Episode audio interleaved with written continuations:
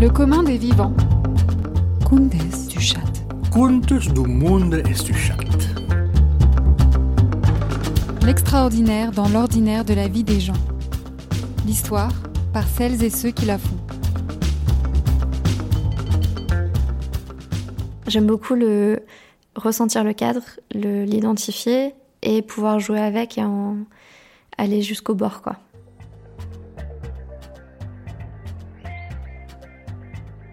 Laura Caillou aime rassembler des personnes le temps d'un projet, les amener dans un processus collectif où l'expression est libre et les attentes peu exigeantes. Laura Caillou est graphiste et illustratrice, poète et facilitatrice. Là où elle évolue, elle invite les autres à s'autoriser l'expression de soi. Avec Laura Caillou, on a parlé du faire-faire comme pratique artistique. On a mentionné l'art participatif fait un clin d'œil à Robert Filiou, Massiunas et Fluxus. Car Laura Caillou rend l'art accessible et la vie plus intéressante que l'art. La risographie, les ateliers et les fanzines y sont pour beaucoup. C'est par cette relation qu'elle construit avec l'art que je choisis de qualifier Laura d'artisane de la métamorphose. En ce sens qu'elle impulse des remises en question et en premier lieu la notion d'organisation, et aussi celle d'artiste, celle d'œuvre d'art ou encore la notion de norme. Laura Caillou interroge les catégories admises pour créer des brèches vers des espaces ouverts et saisissables par tous, pour se fabriquer des îlots de liberté. Dans cet entretien, on a aussi évoqué l'épuisement au travail et la nécessité d'une chambre à soi. Les mouvements populaires et sociaux en Europe et ailleurs, comme Nuit debout et Podemos, donnent une saveur d'engagement à nos échanges. Cet épisode, enfin, est une rencontre qui parle des pas que l'on fait et des chemins que l'on emprunte vers son épanouissement. Euh, depuis petite, euh, je, j'étais inscrite euh, à des cours de dessin, de peinture, plus le côté art plastique. Et au collège, je me souviens que je voulais être psy pour comprendre ce qu'il y avait dans la tête des gens et parce que ça me fascinait pas mal. Et au final, euh, j'ai eu cette idée euh, de génie où je me suis dit euh, ah mais sinon j'ai qu'à faire de la pub comme ça. bah à la fois j'essaierai de réfléchir, enfin de comprendre qu'est-ce qui se passe dans la tête des gens quand ils voient une image, et je pourrais créer des images. et c'est que quelques années plus tard, quand j'ai commencé mes études, que je me suis rendu compte que finalement dans la publicité, on ne faisait pas des images juste pour euh, parler euh, aux gens, mais euh, pour leur vendre des choses. Et donc là, j'ai un peu déchanté. Et donc, je me suis intéressée aux autres facettes du design graphique, la mise en page, les affiches, la gravure, la dorure, la reliure, la typographie. Et ce qui fait que j'ai touché à beaucoup de choses. Et c'était une année hyper intense et trop bien. C'était ma première année où je vivais toute seule. C'était chouette. Euh, les design BTS, par contre, euh, c'était un peu la douche froide, où il fallait penser à des cibles et à. et ce genre de. tout ce, vocabulaire euh, très. enfin, le jargon de la publicité, c'est. c'est assez particulier quand même. Et du coup, j'ai commencé à dévier un peu à partir de là, je crois, du design graphique, tout en faisant des très longues études de design graphique. Donc après mon BTS, euh, j'ai vécu un an en Irlande où j'ai fait un stage euh, et je, faisais des crêpes aussi. Et ça, euh, bah, j'ai repensé au film L'auberge espagnole qui m'a beaucoup marqué parce que je l'ai vu en troisième, je crois.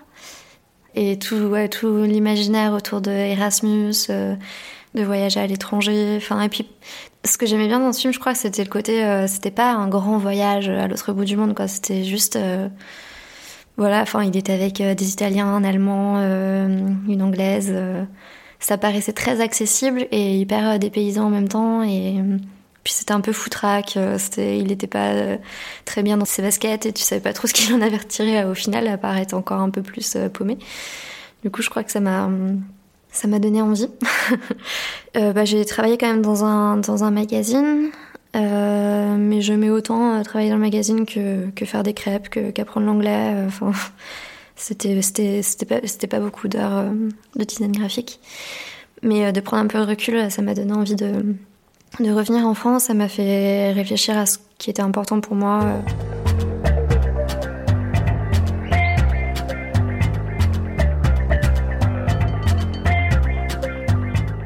Après, après l'Irlande, je suis allée dans la Drôme pour poursuivre mes études du coup.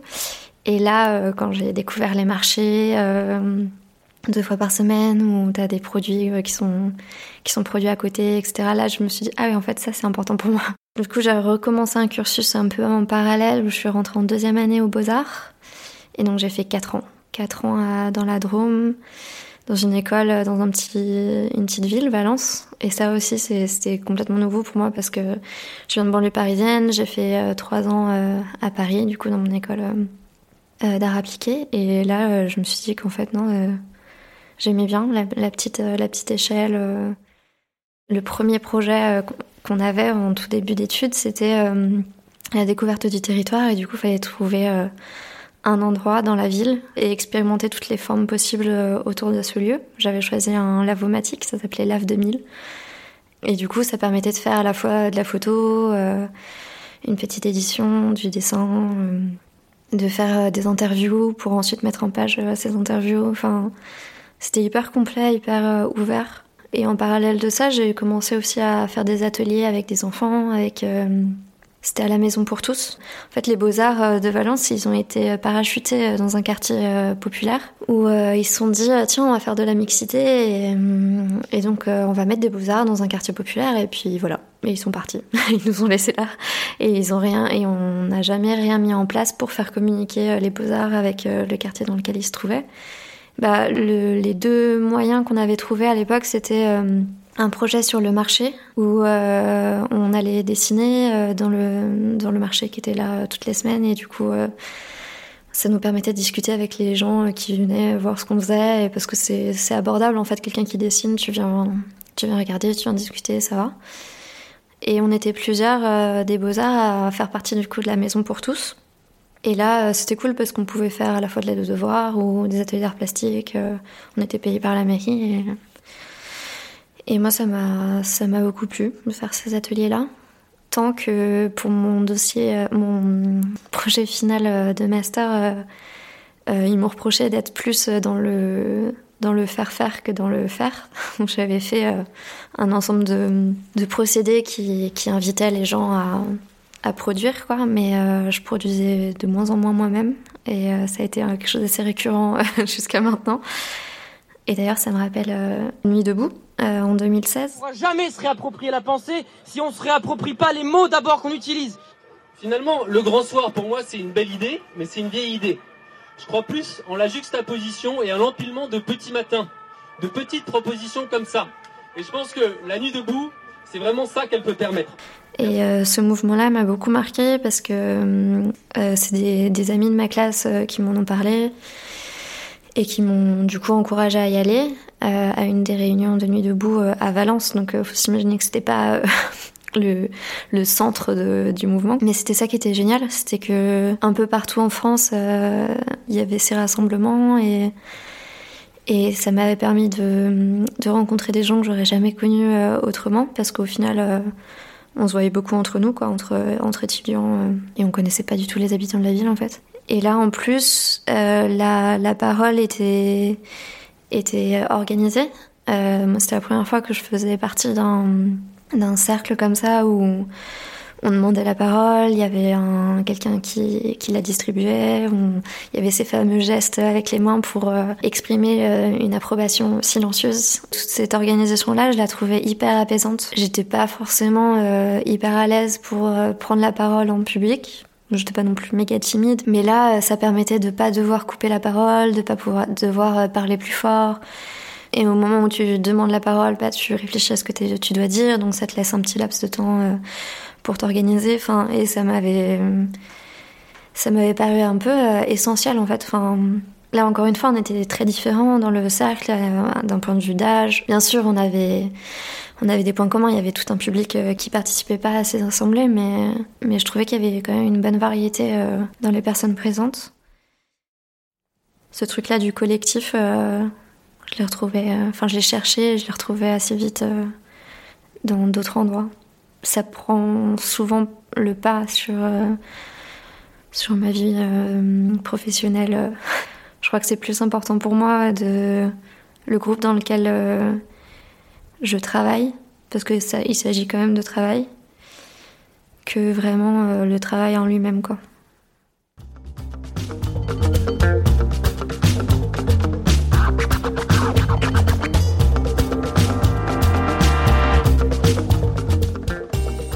Après mes études, je suis allée en Espagne vivre euh, deux ans. Et je sais plus exactement. Ah oui, je voulais faire des ateliers. Et du coup, je cherchais différents endroits à centre culturel et je suis tombée sur un centre culturel autogéré. Ce qui m'avait marqué aussi avec Nuit debout, c'était tous les parallèles dans chaque, euh, pas dans chaque pays, mais dans plusieurs pays, avec euh, Occupy Wall Street et Podemos en Espagne. Et une des conséquences justement de, de ce mouvement-là en Espagne, ça a été une mairie assez engagée à gauche euh, à Saragosse, là où, j'ai passé deux ans. Et ça a permis euh, un financement public pour certains lieux. Euh, donc le lieu où, où j'ai fait une résidence artistique, c'était Harinera. Ça veut dire fabrique de farine. Et c'est un énorme bâtiment qui a été réhabilité par la mairie, qui était entretenu par des agents municipaux, et par contre qui était géré par un collectif, par une association. Et donc là, j'ai retrouvé encore euh, les mêmes codes euh, de gestion de, de réunions, de commissions, de euh, comment organiser une programmation sur l'année collectivement. Et bah, ça s'organise, c'est, tout un processus. Enfin, j'étais hyper impressionnée par leur, leurs outils, ce qu'ils mettaient en place pour, pour le permettre. Et donc je faisais partie du collectif et j'avais un, un petit bureau et en échange du bureau, euh, je donnais des ateliers euh, aux habitants. Quand je suis revenue en France, euh, bah, du coup, je me suis dit qu'il fallait que je développe plus le côté atelier, le côté animation, quoi. Enfin, je suis arrivée dans les Landes un peu par hasard parce que j'ai de la famille ici et ils pouvaient m'héberger le temps que je trouve autre chose. Et je me suis dit, bon, bah, tant qu'à être ici, euh, j'ai qu'à trouver un petit job. Et du coup, j'ai trouvé un job à la Biocop. Et du coup, euh, je me suis dit, bon, bah, tant qu'à avoir un petit job, euh, autant avoir un lieu où, je fais des choses que j'aime. Et donc, j'ai regardé les différents tiers-lieux, je crois. Et donc, je suis allée voir ces lieux-là. Et j'ai été hyper impressionnée de, de voir qu'il y avait ça dans les Landes. Parce que moi, les Landes, je viens sur le territoire depuis que je suis petite, parce que mes grands-parents sont là. Et que du coup, je passais mes vacances chez eux. C'était parce que même si je venais en, hiver, euh, pour moi c'était vraiment le, les campings, euh, le loto bingo et, et le foie gras quoi. Enfin, je, je voyais pas du tout une population jeune euh, parce que mes grands-parents habitent dans un lotissement. Enfin, il y avait c'est à Vielle-Saint-Giron donc il y avait même pas trop la notion de centre-ville ou de. Enfin, je voyais pas du tout la, vie associative quoi landaise et donc j'étais agréablement surprise et c'est ce qui m'a fait rester ici clairement c'est que pour ça, quoi. Ce cadre et ce, collectif, du coup, euh, à la Smala.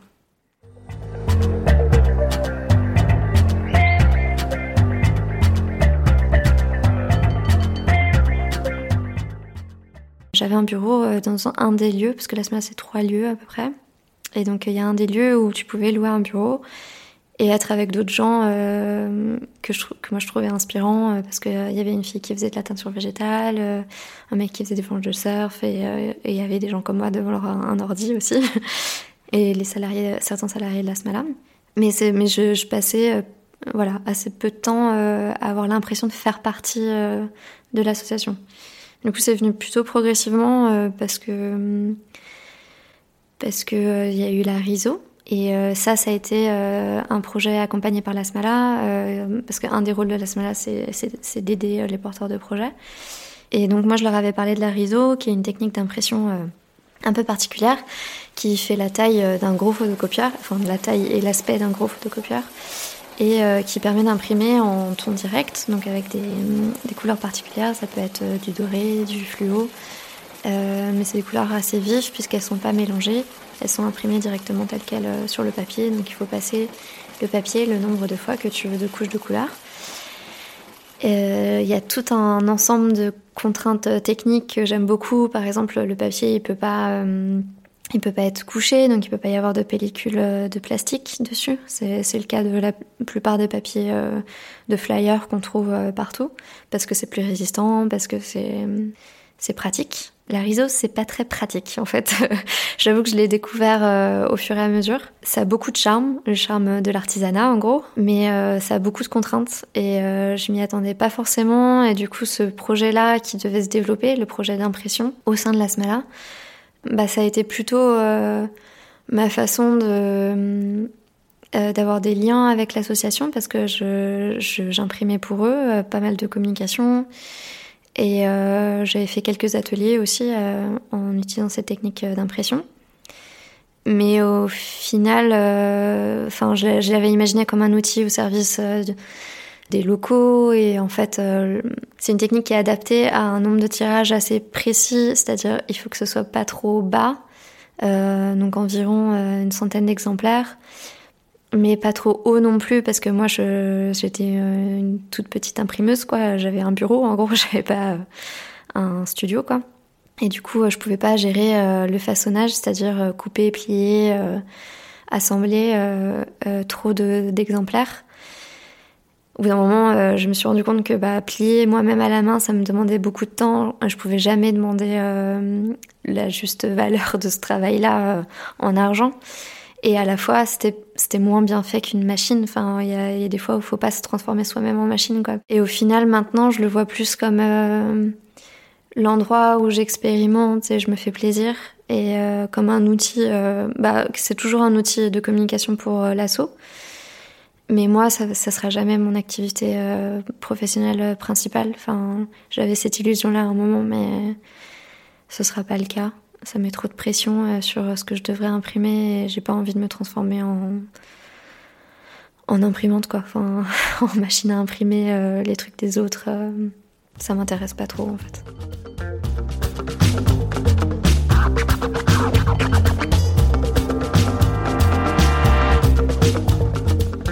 Après deux années de collaboration avec l'ASMALA, Laura est désormais salariée de l'association. Elle occupe en binôme le poste de facilitatrice de la Grange, le café associatif situé à Saint-Julien-en-Borne. À travers cette activité, Laura continue d'évoluer dans un collectif, une dynamique qui lui tient à cœur, et qui ne l'empêche pas de développer en parallèle des projets personnels de création. À la fois, euh, j'ai pas non plus envie d'être à plein temps euh, facilitatrice de café associatif parce que je vois bien que c'est c'est épuisant. Moi, pour mon équilibre personnel, il faut que j'ai un espace où je suis plus indépendante, où je dépends que de moi-même et que je me perds moins dans l'extérieur. Et c'est à à la, fois ce qui me faisait complètement flipper euh, dans ma pratique indépendante, c'est-à-dire que c'est il y a que moi quoi.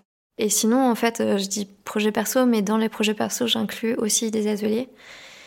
Et ça, euh, c'est quelque chose que j'aime beaucoup faire, euh, des ateliers en lien avec l'impression, parce que ça, ça a beaucoup de sens de euh, d'être maître de ses moyens d'expression. Dans l'histoire du fanzine, c'est c'est souvent auto autofinancé, donc c'est amateur. ça vient de fanzine, c'est ça vient de magazines et de fans. C'était souvent des fans de, punk ou de, ou de groupes euh, assez alternatifs qui avaient envie de, partager cette passion-là, mais qui s'y retrouvaient pas dans les, dans les magazines mainstream et du coup qui produisaient eux-mêmes euh, leurs magazines. Ou euh, si on remonte encore un peu plus loin, bah, c'était une façon de publier des récits de science-fiction parce que la science-fiction n'était pas reconnue comme comme faisant partie de la culture euh, euh, légitime. Et du coup, ben, ils ont trouvé une façon de, publier euh, eux-mêmes leurs nouvelles de science-fiction. Et ça s'est fait par notamment la photocopieuse. L'avènement de la photocopie, ça a fait que, ben, avec très peu de moyens, on pouvait imprimer à, à, quelques exemplaires un fanzine en noir et blanc euh, de, de son groupe de punk préféré ou de d'un manifeste féministe. Ça puissance fortement.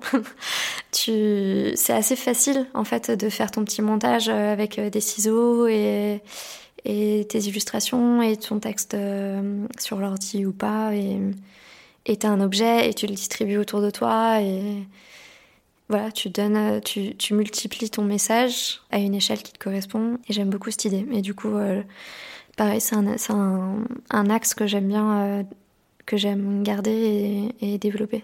Le faire faire aux gens des petites publications.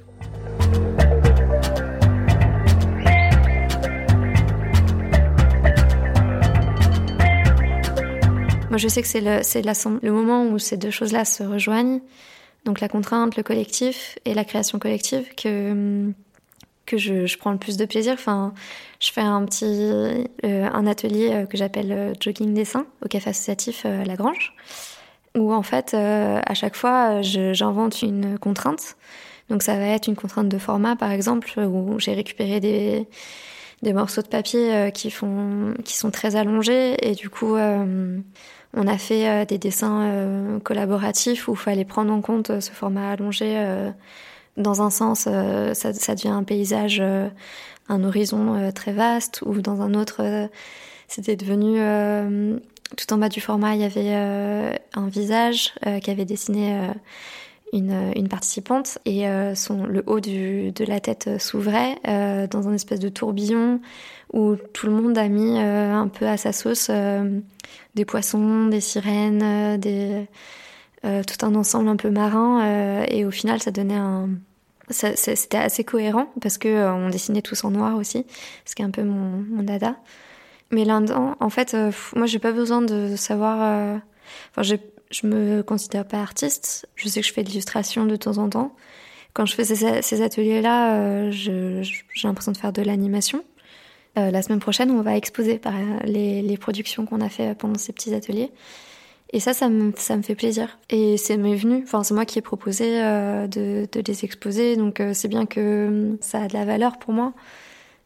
Dans l'exposition, j'ai envie que les, les personnes qui viennent puissent participer, euh, rajouter leur euh, leur dessin, leur euh, leur participation et que ce soit un peu toujours en mouvement et enfin c'est un peu désacraliser le le dessin, le rendre accessible à tout le monde et toujours dans le même délire de de rendre accessible les moyens d'expression en fait.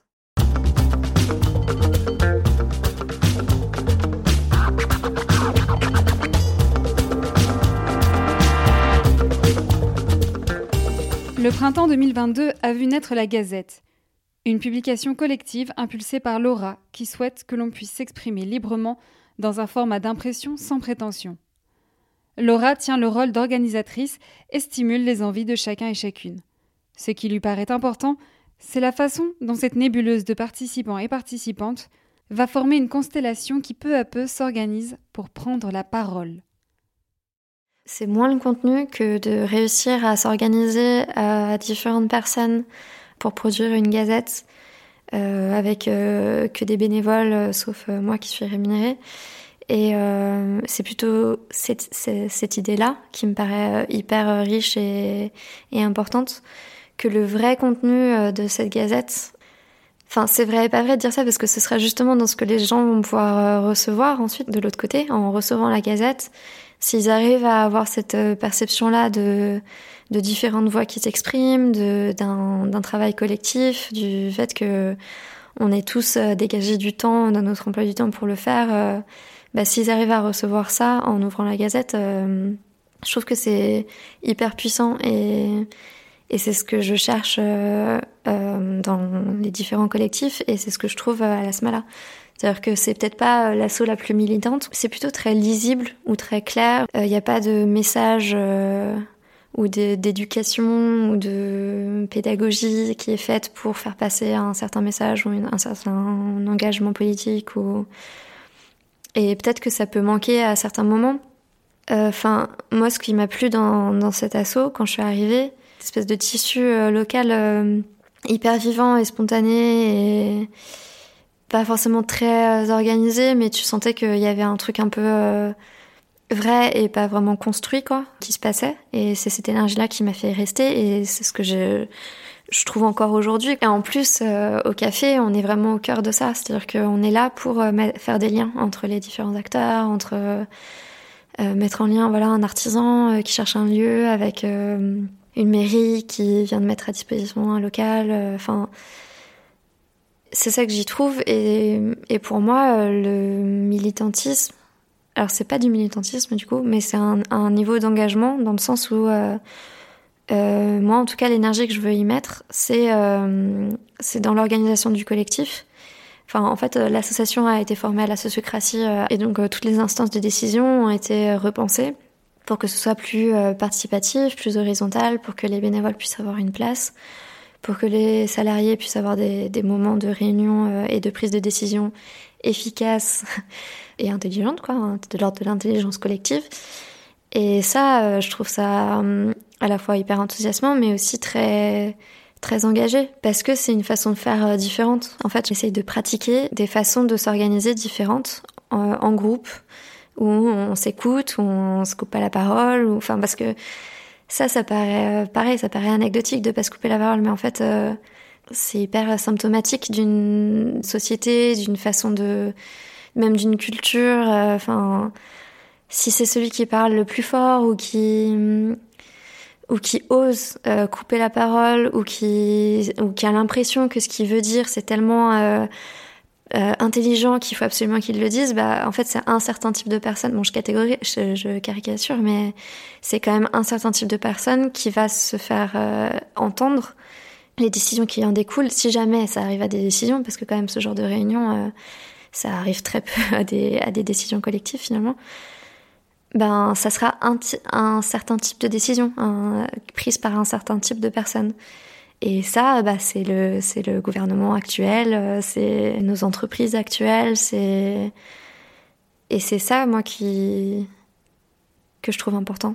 Et encore plus que tout le reste, en fait, encore plus que la création, que, que la sensibilisation, que la pédagogie. Enfin, en tout cas, c'est là où moi j'ai envie de mettre mon énergie, quoi. C'est en comment est-ce qu'on s'organise collectivement, euh, comment est-ce qu'on réfléchit ensemble, comment est-ce qu'on écoute tout le monde et qu'on fait des compromis. Et c'est difficile et c'est chronophage. Et en même temps, quand on y arrive, bah c'est hyper porteur et on se sent, euh, on se sent euh, stimulé, on se sent euh, bien, quoi. On a eu un exemple comme ça cet été avec la décision de fermer le, la partie restauration du café.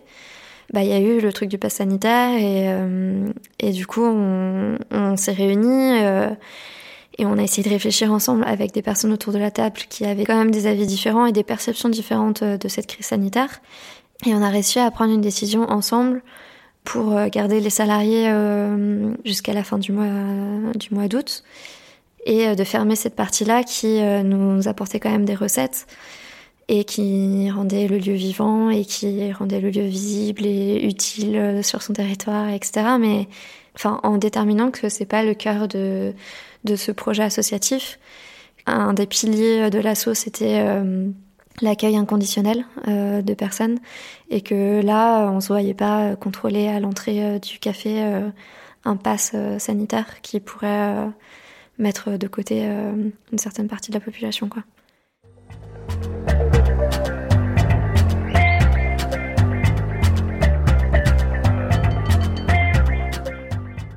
J'aime bien me perdre dans des détails, dans des, des petits traits. Euh, j'aime bien, euh, j'aime bien apporter la couleur après, ce qui est pas mal en, en riso, puisque en fait on peut faire un dessin noir, euh, le scanner et ensuite lui donner la couleur qu'on veut. Ça, ça me plaît bien, mais à, la fois j'aime beaucoup aussi le dessin un peu plus BD, un peu plus rond, un peu plus plat. J'ai envie qu'on qu'on ressente ce truc de euh, on peut on peut tout faire, enfin on peut tout s'approprier. On peut s'approprier euh, la forme de la colonne et des lignes et faire autre chose que des lettres. On peut euh, expérimenter la mise en page et ne pas faire une mise en page de journal. Et ce truc de comprendre un format qui me fait penser un peu à tout le reste, quoi. À notre façon de s'organiser en société, à notre notre rapport euh, à la nature, à l'écologie, à tout ce qu'on devrait changer, quoi. C'est, j'ai envie de croire que, que qu'on peut changer énormément de choses qu'on n'imagine pas, tout en restant dans un cadre familier, euh, sans que ce soit la révolution totale et Enfin, j'y avais jamais vraiment pensé jusque-là, mais je me dis que c'est peut-être ça qui me plaît là-dedans.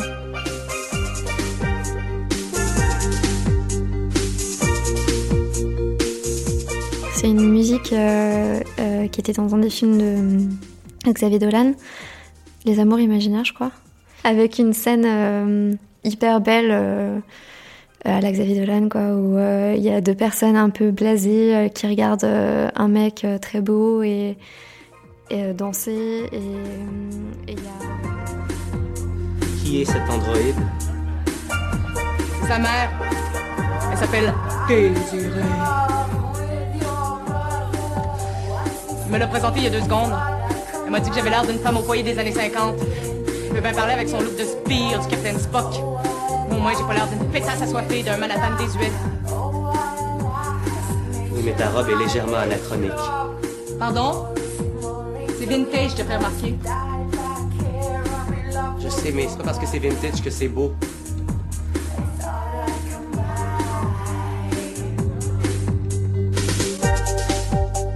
Un morceau euh, que j'ai utilisé euh, pendant le premier confinement. Il se trouve que donc je travaillais à la Biocop euh, puisque c'est un magasin d'alimentation et que du coup ça fermait pas.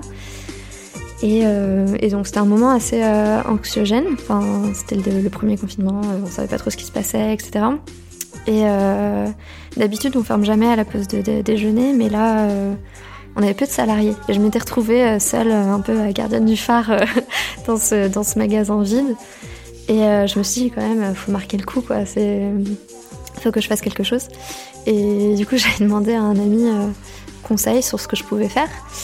Et il m'avait dit du cadinage artistique. Et, du coup, j'avais pris un, un, un caddie et j'avais mis cette, cette- ce morceau à fond dans le, dans le magasin et euh, j'ai fait du cadinage artistique. euh, J'en ai fait une vidéo que j'ai montrée à mes amis, euh, très contente moi. Et, c'était vraiment un moment très, très enfantin, quoi. Enfin, où je me suis vraiment amusée. et cette musique-là, avec euh, les images que j'avais en tête du clip et de cette scène de film et tout, ça, fait un espèce de combo où c'était c'était une petite bulle euphorique. Dans une journée un peu morne.